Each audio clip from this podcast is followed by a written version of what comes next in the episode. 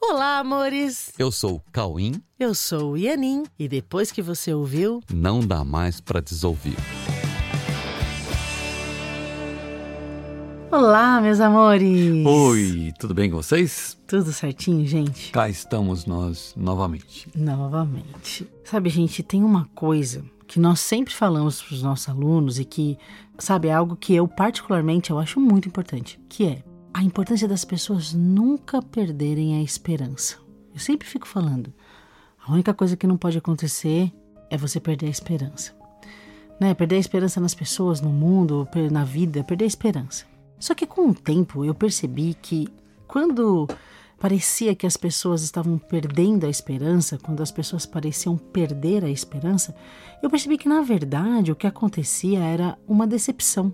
Não era um perder a esperança, era simplesmente uma expectativa não cumprida, era uma decepção gerada por alimentar expectativas inconsistentes em algo ou em alguém, né? E é pelo reconhecimento da importância em compreender sensações tão distintas que hoje nós vamos falar sobre esperança ou expectativa. Pois é, então. Afinal de contas, o que é esperança, né? Se a gente buscar nos dicionários ou algo assim, a gente vai encontrar respostas que poderiam ser resumidas no seguinte: esperança, postura de esperar com algum nível de confiança aquilo que se deseja obter. Pois é, mas como transformar essa esperança em algo de forma que não se corra o risco de se decepcionar ou descobrir que a esperança alimentada por muito ou pouco tempo era uma ilusão e que, como toda ilusão, acaba gerando desilusão em algum momento? Pois é. Para sermos realistas, esperançosos e objetivos, nós teríamos que nos basear em fatores consistentes que amparassem essa nossa esperança de forma que houvesse uma razão verdadeiramente confiável para esperar com certeza esse resultado. E essa certeza teria que estar conscientemente baseada em uma evolução de fatos que fossem uma sequência ou um fluxo de ocorrências lógicas que apontassem necessariamente ou até inevitavelmente para um determinado resultado, sendo esse resultado aquilo que se espera. É, e sem essa certeza, tudo vira possibilidade de alcançar ou não o esperado, entende? Tudo vira expectativa baseada em talvez sim e talvez não. Isso poderia gerar expectativas baseadas em estatísticas e probabilidades que podem nos fazer acreditar em tendências a um resultado que pode mudar a qualquer momento. Muda dependendo de fatores inesperados ou imprevisíveis. Só que o nome disso é expectativa e não esperança, ok? Vamos então, a partir disso, ok? Distinguir esperança de expectativa. Então vamos lá. No dicionário, nós podemos encontrar umas coisas assim sobre expectativa, né? Que é o seguinte: estado de quem espera algum acontecimento baseando-se em probabilidades ou na sua possível efetivação. Então, gente, como a expectativa é um estado de quem espera algo, estado de quem espera, fatalmente vai ser confundido com esperança, né? É, só que fica fácil identificar que esperança e expectativa têm sensações internas diferentes, né? Sim, esperança e expectativas têm sensações es- internas muito diferentes e vamos falar disso. Amores, a esperança é uma sensação interna de certeza inabalável. Certeza. A esperança é doce e é segura. É uma sensação de segurança onde você relaxa, sabe? É uma sensação de ter um, um chão para pisar, de ter um lugar para se apoiar. É a certeza de um resultado certo. Né? E essa sensação, ela não seria possível se fosse colocada em algo ou alguém com bases no mundo, né? Em algo do mundo ou em alguém no mundo, Aham. né? Esperança é uma outra coisa. É algo que está além do mundo. Esperança é a certeza de que o plano de Deus está agindo em tudo e em todos, e que, independente das ocorrências do mundo, todos os seres alcançarão o estado pleno e feliz que é natural da criação divina. Sim. Sim, o estado de esperança tem a ver com a confiança em Deus, na certeza de que tudo está caminhando para um final feliz. Esse final que acontece com o despertar de todos, e todos vão despertar.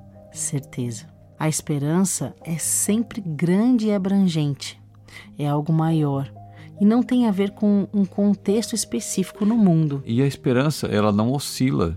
Uhum. A verdadeira esperança, ela não oscila, porque você não coloca em xeque o resultado. O resultado está lá, ele vai acontecer. É só uma questão de tempo, né? E o tempo não tem esse significado que o mundo é, reconhece, né? Então, é, a, a, esperança ela não depende do tempo. Ela é, é uma certeza de que o resultado é inevitável. Oh, percebam então que a esperança não é algo que se aplica a um resultado específico no mundo.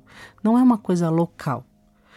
Uma coisa que eu espero que aconteça no meu dia a dia é uma expectativa, não é uma esperança. São sensações muito diferentes, sensações internas muito diferentes. A expectativa tem um foco pessoal, pequeno, localizado no tempo e no espaço. A expectativa é local e a esperança é transcendental. A esperança transcende tempo e espaço. A esperança não tem localização. É, aliás, a esperança ela é universal. Exato, é? exato. E ela é uma sensação que você alcança e, e deita nela. Você é uma é uma sensação que ela permeia tudo, todos e é atemporal.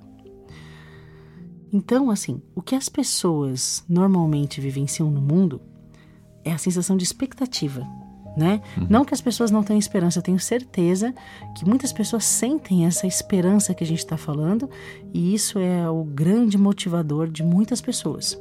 Mas o que normalmente é vivido no mundo, que as pessoas chamam de esperança, na verdade, elas entram em contato com a expectativa. E é uma expectativa passiva de se, ser frustrado, né? Não, lógico, lógico, porque a expectativa é um querer que aconteça algo e uma sensação muito forte que isso pode realmente acontecer, né? Mas normalmente é localizado em uma pessoa, uma situação, um lugar no tempo. E sempre tem uma dúvida envolvida. A uhum. sensação, a expectativa sempre tem uma dúvida envolvida. Ela não é uma sensação de certeza. A expectativa nunca é uma sensação segura, né? Porque, como o Cauê falou, está sempre sujeito a acontecer ou não. Uhum. Né? A, a realização de uma expectativa depende de muitos fatores. Depende das outras pessoas, depende das crenças envolvidas, depende da situação atual do mundo, das regras de cada sociedade, enfim, não é uma coisa certa e, e por isso não pode trazer essa segurança que todo mundo procura. Né? Outra coisa importante a considerar para distinguir expectativa de, de esperança é que as expectativas são individuais. Mesmo que algumas pessoas tenham expectativas que parecem iguais ou parecidas, elas, elas são individuais. Por exemplo, né, mesmo que as pessoas falem, ah, eu tenho esperança que um dia eu vou casar. Percebe que é uma expectativa, não é uma esperança, né? Eu tenho esperança que um dia eu vou casar. Ou é, um dia eu vou subir de cargo na empresa. Ou até nossa, eu tenho esperança que um dia eu vou ganhar na loteria, né? Uma esperança que, que todo mundo tem. Chamada esperança no mundo, mas perceba, não é uma esperança, é uma expectativa. Pode acontecer ou não, né? Ou até, assim, eu tenho esperança que o Palmeiras, o Corinthians, o Flamengo ganhe o jogo. Sabe? Gente, tem uma torcida inteira querendo que o time X ganhe o jogo. Mas na verdade, cada um tem uma expectativa diferente e peculiar à sua história. Não é uma esperança parece ser coletivo, mas é individual. Então é uma expectativa. Então, e a esperança? Quando você entra em estado realmente de esperança, a sua mente vai para um outro lugar e começa a rodar a partir de uma outra mentalidade. Não tem nada a ver. É, é, é um outro estado. O estado de esperança é uma sensação interna confortável, é uma sensação feliz, é uma sensação calma, é uma sensação segura. É uma sensação quieta. E é para todos sabe? igual. E é igual. To todos que entram, que conseguem alcançar essa sensação, alcançam um lugar. Um lugar de quietude, um lugar de certeza, um lugar onde a dúvida não alcança. Todos que entram em estado de esperança sentem a mesma coisa. é uma sensação de muito sossego interno e sem nenhuma ansiedade, porque a ansiedade vem da dúvida sobre o futuro. Expectativa hum. é uma dúvida sobre o futuro. A esperança é muito sossego interno. Sim, é que a esperança ela é atemporal e ela não depende da circunstância. Sim. Sabe, esse episódio também poderia se chamar Esperança, Objetividade e Realidade. Hum. Porque realmente a esperança é muito objetiva e tem a ver com a realidade. Né? Porque a esperança é o contato com um chamado de Deus. A esperança é um contato com um chamado de Deus que sempre estará presente.